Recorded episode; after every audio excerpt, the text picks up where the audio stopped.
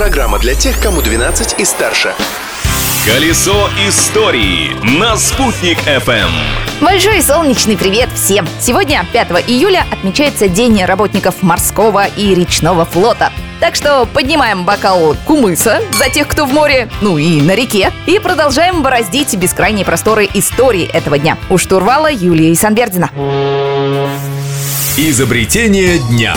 Продолжим морскую и речную тематику. В этот день, в 1946 году, французский инженер Луи Риар впервые в мире представил бикини. Не он сам, естественно. Дизайнер потратил уйму времени, чтобы найти модели, которые согласятся демонстрировать такую провокационную одежду. Ими стали танцовщицы Мулин Руш. Общество не сразу смирилось с такой модой. За ношение бикини в одно время даже штрафовали. И только спустя 10 лет после выхода фильма «И Бог создал женщину» с Бриджит Бардо с бикини смирились. Модная революция свершилась. События дня. А теперь о революции настоящей. 5 июля 1905 года началась забастовка у финских железнодорожников, в которой приняли участие 2200 рабочих. Они требовали установления 8-часового рабочего дня, улучшения медицинского обслуживания, свободы собраний и освобождения арестованных товарищей. Митинговали рабочие железной дороги, служащие банков, почты и телеграфа. Поэтому жизнь в столице Башкирии была частично парализована.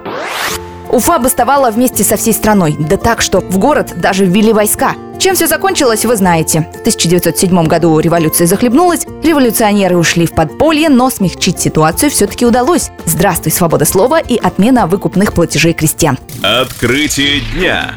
А еще в этот день, 5 июля 1829 года, на Урале найден был первый в России алмаз. Несмотря на то, что мы тоже живем на Урале, открытие было сделано не в нашей республике, а в Пермском крае. То время в небольшом поселке Промыслы добывали золото. Но как-то раз 14-летний крепостной крестьянин Павел Попов промывал на речке песок. Искал золото, а нашел необычный искрящийся камешек. Алмаз торжественно преподнесли супруги Николая I, императрице Александре Федоровне. Событие произвело настоящий фурор.